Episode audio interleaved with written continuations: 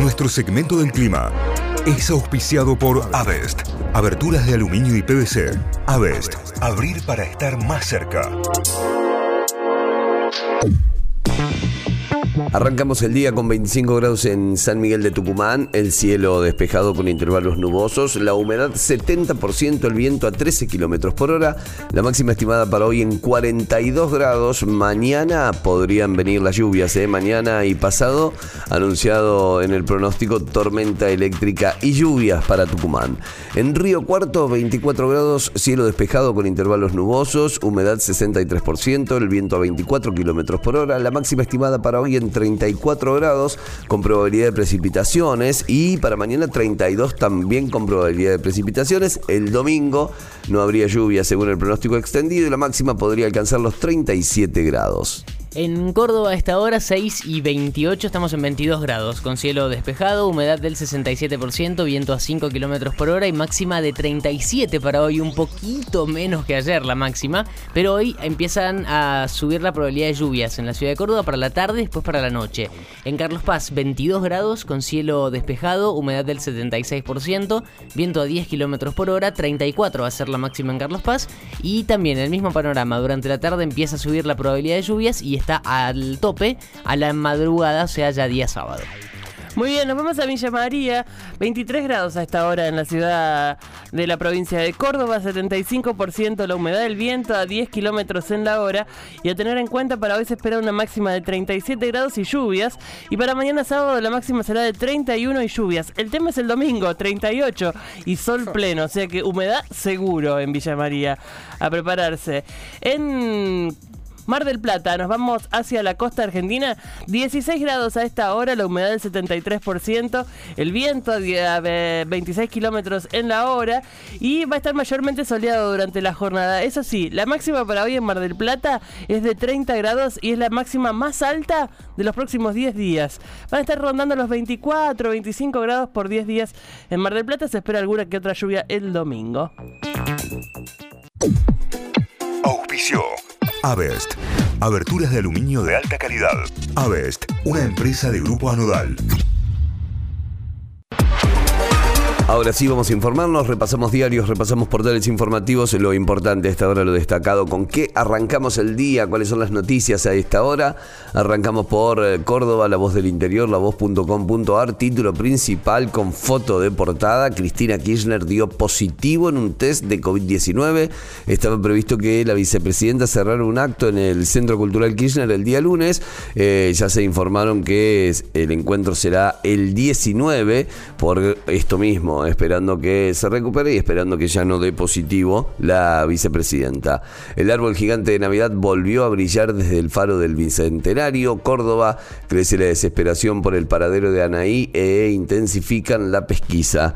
Según el gobierno nacional, el alivio por ganancias beneficiará a más de 25.000 cordobeses. Fue uno de los anuncios realizados ayer. El piso de ganancia ahora pasaba de 330 mil pesos a 400 y pico. ¿eh? Ya vamos a repasar bien todos estos datos.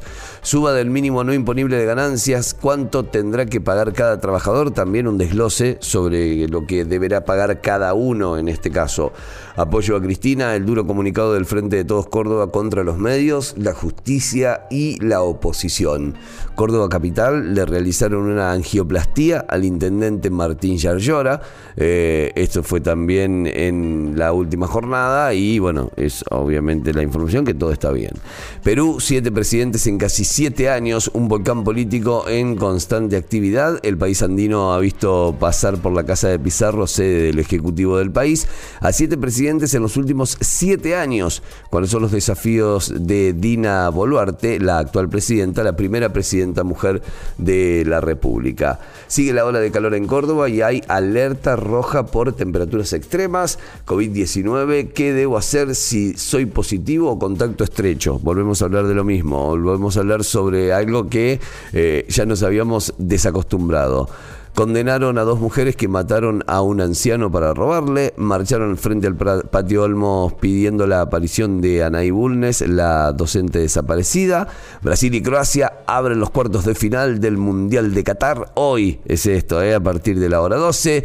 Con la hora de calor se cuadriplicó la demanda de hielo y las fábricas trabajan al límite en Córdoba, ¿eh? otro de los títulos importantes.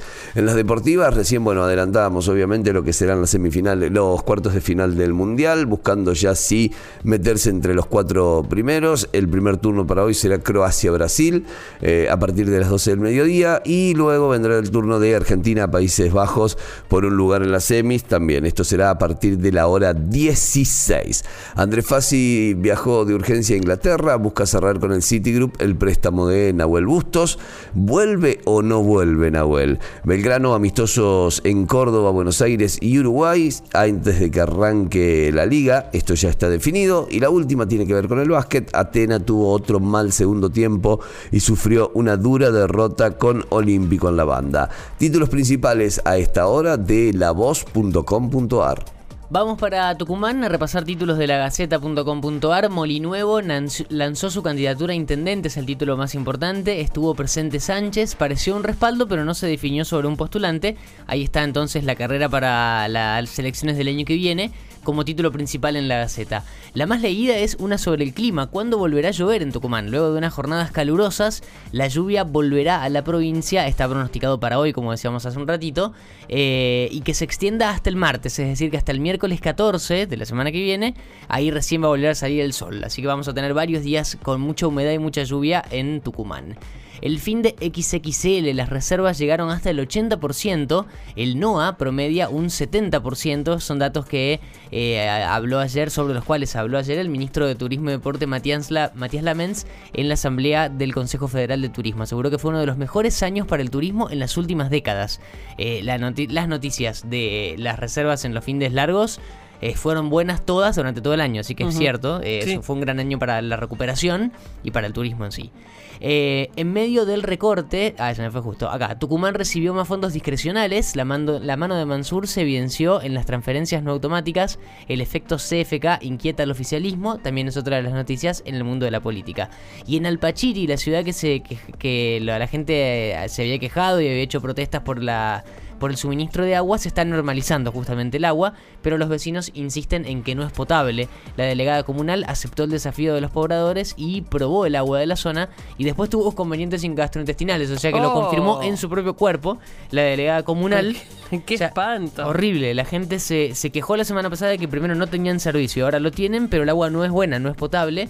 Esto es en Alpachiri, en el sur de la provincia, cerquita de la ciudad de Concepción. Así que nada, esperemos que, que se resuelva rápido este conflicto. Las primeras causas por narcomenudeo secuestran eh, cocaína, marihuana y armas. Tras un hurto se allanó una casa en Villa Amalia y se encontró droga. Además se irrumpieron en cinco kioscos, kioscos entre comillas, eh, las primeras causas de la nueva ley de narcomenudeo deberá pagar 200 mil pesos por haber apuñalado a un hombre en un bar. Gastón Vera llegó a un acuerdo con su víctima y accedió a una condena de prisión condicional, es otro de los títulos de seguridad. Algunas internacionales, Boluarte se compromete a sanar heridas en Perú. La primera mujer presidenta de la nación andina asumió en medio de una enorme crisis política cuando su antecesor fue destituido y apresado. Esta fue la noticia principal de ayer. Eh, ya se conocen entonces las primeras declaraciones y las primeras medidas de eh, Dina Boluarte, la nueva presidenta de Perú. Brasil puede perder Amazonia a manos del crimen organizado. Esto lo dice un juez que advirtió que la región de, Brasil, donde viven unas 25 millones de personas, se está usando más que nada para contrabandear drogas, pidió ayudas a la comunidad internacional y es algo parecido a lo que pasa, por ejemplo, en Colombia y Panamá con regiones ya de, bosques que ya no se pueden hacer más nada, que ya son lugares copados por, por, los narcotraficantes. Claro, sí. El tapón del Darién, me acuerdo que habíamos hecho un almacén sobre eso. Bueno, acá advierten que Brasil podría pasarle lo mismo con una región grande del Amazonas, de Amazonia. Eh, y después mucho sobre Qatar, mucho sobre el Mundial, porque hoy arrancan los cuartos de final, Brasil-Croacia. El objetivo es el mismo, pero la realidad no. El primer semifinalista saldrá del cruce entre Brasil y Croacia, que se va a jugar al mediodía. Después hay una nota sobre el arquero de Marruecos, eh, Bono, que es fanático de River, además. y que contó que estuvo en la final de Madrid, que había ido como hincha a ver la- el, el partido Bono, el héroe marroquí en la tanda de penales el otro día contra, Austra- contra mm, España, digo. eh, una nota aquí a fondo con él. Y después, eh, nota sobre la Argentina, el partido que se viene hoy a las 4. Países Bajos se defendió y contraatacó como su equipo en la cancha. Esa eh, estrategia usó Van Gaal en la rueda de prensa para repeler las críticas de los medios neerlandeses a su manera de jugar. También le pegan en, en Países Bajos. El periodismo de Países Bajos le está pegando a Van Gaal. Así que bueno, ahí para tener en cuenta esa data. Hoy a las 4 de la tarde es el partido, ya vamos a tirar toda la data sobre lo que se viene. Pero así cerramos el repaso de los títulos principales de la Gaceta.com.ar con los títulos de Tucumán. Muy bien, nos vamos hacia Telam, telam.com.ar, que la realidad es que en este momento lo principal de Telam es el cronograma de partidos de hoy y mañana. Así que si ingresás, lo primero que ves es el banner de todo lo que tiene que ver con, Qatar 2022. El título en importancia con foto, Cristina tiene COVID y se suspendió la reunión del grupo de Puebla. Esa es la principal noticia y con foto de Cristina, el encuentro será finalmente el 19 de diciembre. Si bien el test arrojó un resultado positivo, fuertes, fuentes cercanas a la vicepresidenta confirmaron que ella se encuentra en buen estado de salud y eh, recuperándose en el Calafate. Allí es donde eh, pasará los días de aislamiento por el COVID-19 y como mencionábamos desde el principio, la reunión que iba a ser el próximo lunes 12 se pasó al 19 de diciembre. Allí se reunirá el grupo de Puebla. Vamos con más títulos. Scaloni, enojado con la prensa, no sé si juegan para Argentina o para Holanda, dijo el director técnico argentino. El entrenamiento fue a puertas cerradas. No me interesa que salgan esas informaciones cuando no hay eh, prensa presente en el entrenamiento. Es algo que tenemos que aprender y mejorar todo el entorno de la selección, dice, dijo en conferencia de prensa Scaloni, muy enojado por los el- todo lo que se comentó alrededor de la supuesta lesión de, de Paul, que hoy ya no sabemos si es tan lesión o no. Claro. Porque la realidad es que, según lo que plantea el mismo Scaloni, es algo que surgió desde la prensa y no desde, desde el equipo, desde el cuerpo técnico.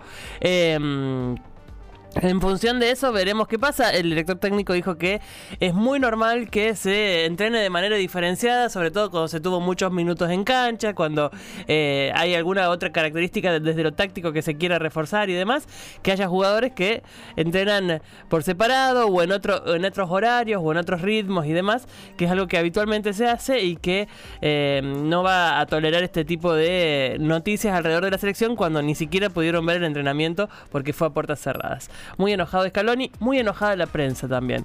Argentina versus Países Bajos, una batalla táctica por un lugar en semifinales, parte de la reflexión que hace eh, telam.com.ar respecto a, mm, a lo que se viene a las 4 de la tarde, a tener en cuenta los dos directores técnicos, Bangal tiene 71 años, Scaloni 46, y la posibilidad de ver este partido recontra táctico en principio será a través de la televisión pública, de Teis Sport o de ese Eh, eh, parte de la televisación para este partido que cada uno elige dónde verlo.